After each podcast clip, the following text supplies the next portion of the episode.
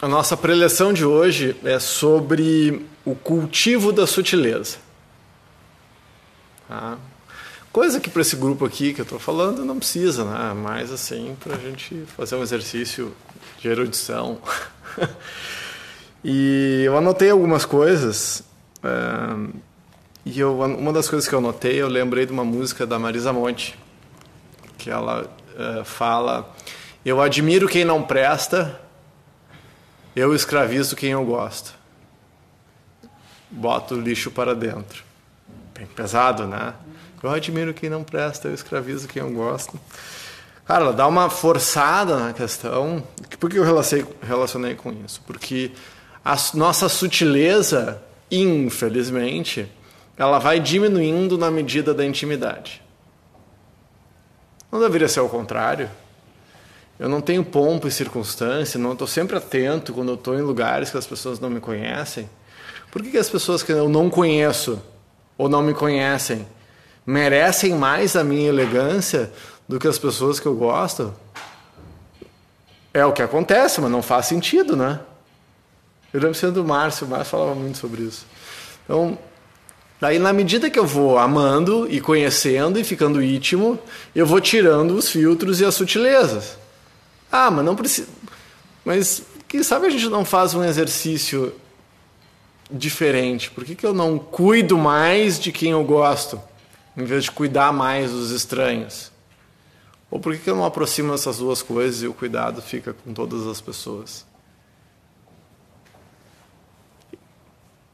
Pausa dramática para você pensar sobre o assunto. Eu fiz algumas anotações que eu fui, é, fui tendo os meus insights aqui do livro da Chael, que eu tenho sigo aqui.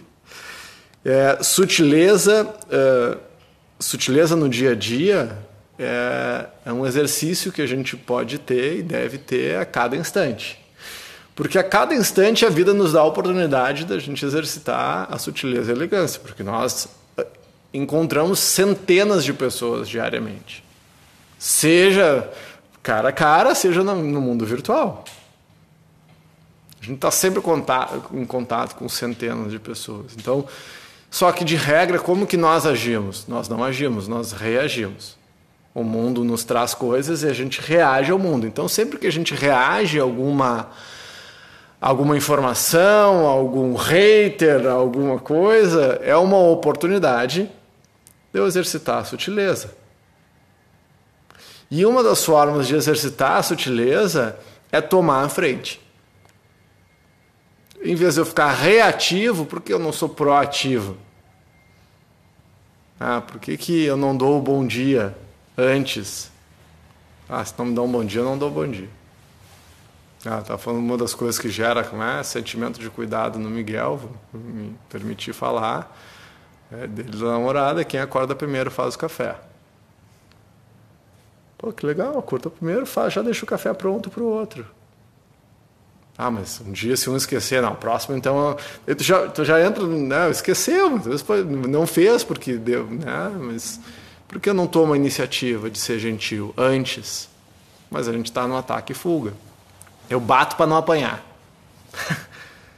a dúvida já está batendo, né? Porque ah, tá, não sei porque estou batendo, mas sabe que está apanhando. Quem nunca ouviu essa, essa frasezinha ridícula? Ah, então, que mais? Então nós passamos esse tempo reagi reagindo e, e reatividade é igual impulsividade. A arte marcial tem esse treinamento. Todos nós temos um treinamento, um, instinto de sobrevivência que é reagir, reagir para sobreviver. E se eu ajo da mesma forma que nós agimos nas savanas africanas, reagindo a todas as ameaças que o mundo me traz, eu ainda reajo da mesma forma que lá. É, é ataque e fuga. Eu ataco para sobreviver ou eu fujo para sobreviver. Então, se eu, se eu me sinto atacado por uma cara feia, eu reajo da mesma forma que eu reagia quando eu me deparava com um leão nas savanas africanas. Então eu sigo sendo aquele ser humaninho com o mesmo cérebro, com as mesmas reações, apesar do mundo ter mudado. Bom, sabendo disso, por que, que eu não mudo? É só mudar. Barbada, né? Não, não é barbada. Mas, é, é, mas barbada é a escolha. Olha, esse, esse tipo de comportamento que eu tenho não me serve. E aí, a partir daí, quando eu tenho o comportamento, eu me dou conta. Olá, o que, que você faz quando faz mal para alguém? Se vira do avesso para desfazer o mal que fez. É o mínimo. Não é o mínimo. É isso.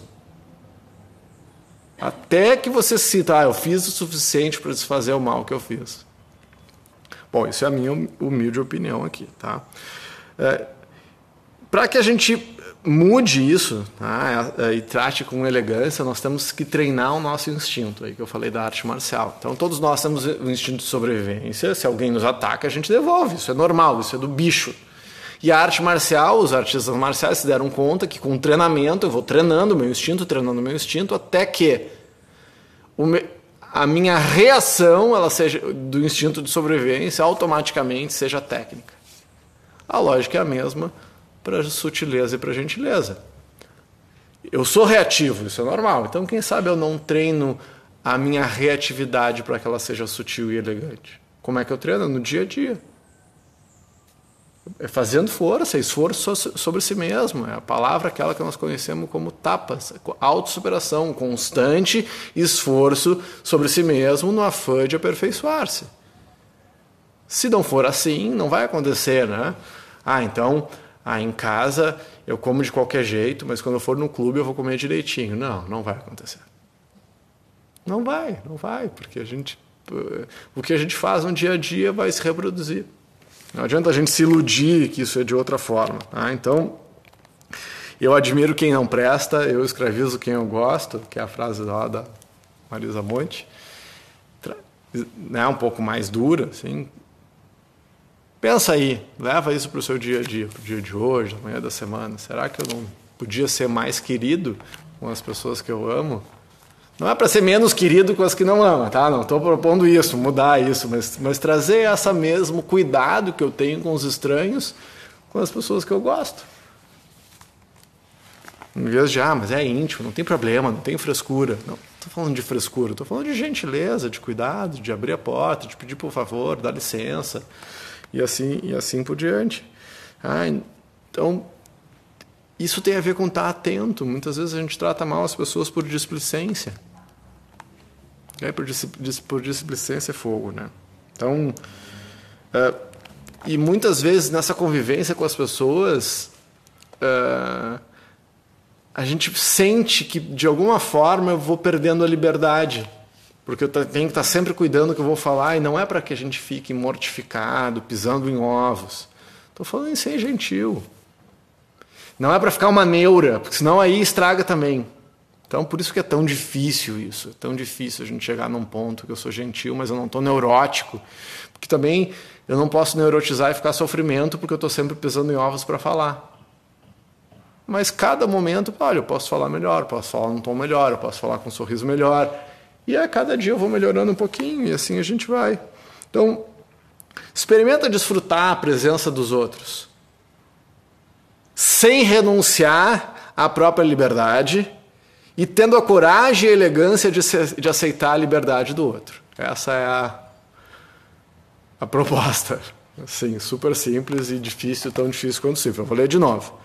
Experimente desfrutar a presença do outro ou das outras pessoas sem renunciar à própria liberdade e tendo a coragem e elegância de aceitar a liberdade do outro.